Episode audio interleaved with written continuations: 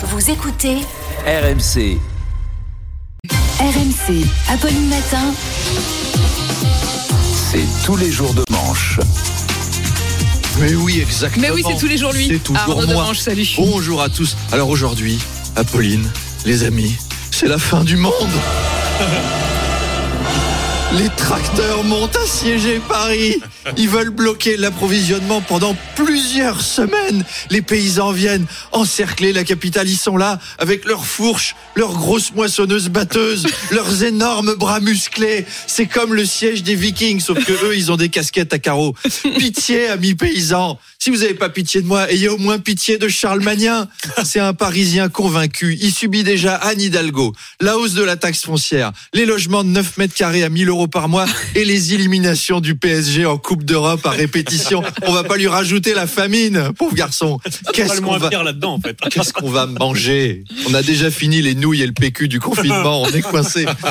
Alors comme euh, oui non, ça se mange pas pour le coup. Mais alors, comme Gérald Darmanin veut éviter que les agriculteurs ne bloquent le marché de Rungis, Mm. il a envoyé des blindés et au centre de Paris, les défenses parisiennes s'organisent avec des blindés aussi. Les mamies de la porte d'Auteuil, les start-upers de Saint-Germain-des-Prés en doudoune sans manches et les Nathalie du 7e arrondissement qui vont donner des ordres à leurs troupes. Compagnons, hein, nous devons défendre la capitale. hein. Alors on va leur faire tomber des vélib sur la tête hein, depuis un pont du périphérique. hein. Allez Gonzague, aide-moi. hein. On va construire une barricade avec des trottinettes empilées. hein. Parce que si Régis, est, si pardon, Régis on s'en fout, mais Régis ça va. Pour Régis, l'embrasse. Régis, on t'embrasse. Si Rungis, si Rungis est bloqué, ça va changer nos soirées resto quand même. Bonjour Monsieur le Chypre. Alors à la carte ce soir, nous avons un gratin de surmulot revisité, un rôti de pigeon malade ou un tartare de chihuahua du 16e arrondissement. Oh non, euh, pas de chihuahua, il y a que des os et des nerfs. Euh, je vais prendre euh, les, les tripes d'élus écologistes du Conseil de Paris, s'il en reste, et une bouteille d'eau de la Seine avec un anti-vomitif. Eh oui, désolé, c'est tout ce qu'on a. Et en dessert, nous avons un Paris-Brest. Pas le gâteau, hein, le, le- la cassette du match de dimanche, parce que vraiment on n'a plus que ça. À propos de nourriture spirituelle, on en a parlé tout à l'heure, des militantes écologistes ont aspergé la Joconde avec de la soupe. Alors Apolline a même obtenu un scoop. Eh oui. C'était de la soupe au Petit potiron, Petit marron, petit marron, marron, petit marron. Petit marron.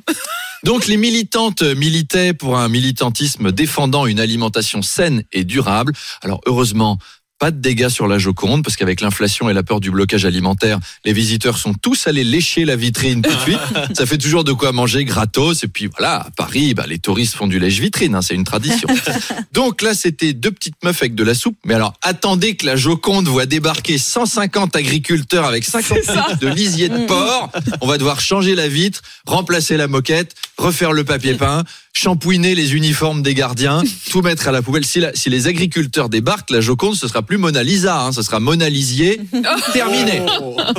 Revenons, euh, Arnaud, à la colère des agriculteurs. Gabriel Attal avait pourtant annoncé des mesures. Oui, alors dans son discours, le Premier ministre euh, a dit vouloir déverrouiller, libérer, délivrer les agriculteurs de la lourdeur administrative. C'est-à-dire qu'Attal, c'est un peu la reine des neiges du monde agricole. Dans la pour la journée.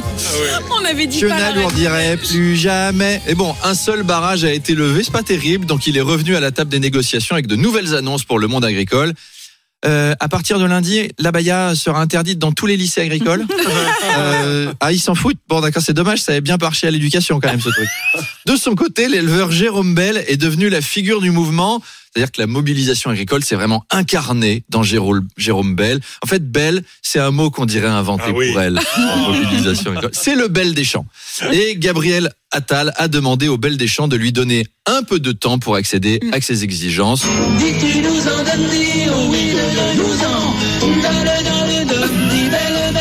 Oh, ça remonte, hein, c'est vieux, hein. Ah, Ma- c'est Manu, vieux il est à le plein fond. air. Ah, Manu, est dans la nostalgie la plus complète. Jérôme Bell, qui- Belle des. Jérôme Bell qui a déclaré J'ai refusé un poste contre mon silence. Alors, les deux sont pas incompatibles en Macronie. hein. Un poste avec du silence, ça existe. Par exemple, il aurait pu remplacer Christophe Béchu. Il était taillé pour le poste. En tout cas, Gabriel Attal a marqué des points auprès de lui. Il a su parler aux agriculteurs. Ça en fait au moins un de diplomate dans ce gouvernement, parce que vous imaginez si Amélie Oudéa Castera avait été ministre de l'Agriculture. Bonjour. Alors, je suis très contente de vous rencontrer. euh. Oh mais vous avez des bottes Il y a eu de la pluie ce matin Pourquoi vous mettez des bottes Ah, dans la terre et tout. Dites donc, vous auriez pu vous brosser les dents. Euh, ah, excusez-moi, vous en avez plus. Euh, alors, comme ça, vous élevez des chèvres. Bonjour la chèvre. Bonjour, Bonjour les poules. Oh, un cochon. Ah non, c'est un- c'est Gérard Depardieu, Oh pardon, avec sa poutre dans le caleçon. Bah, il aime les paysans, Gérard Depardieu. Bon, alors, elle est peut-être vu à l'éducation nationale, hein, Amélie Oudéa Castel. C'est Gérard Depardieu, là, Bah derrière oui, les bah fagots. oui. Allez, à tout à demain, à demain. Qu'est-ce que À À demain. demain. Arnaud Demange tous les matins en direct à 7h20 et à 8h20. Il est 8h22.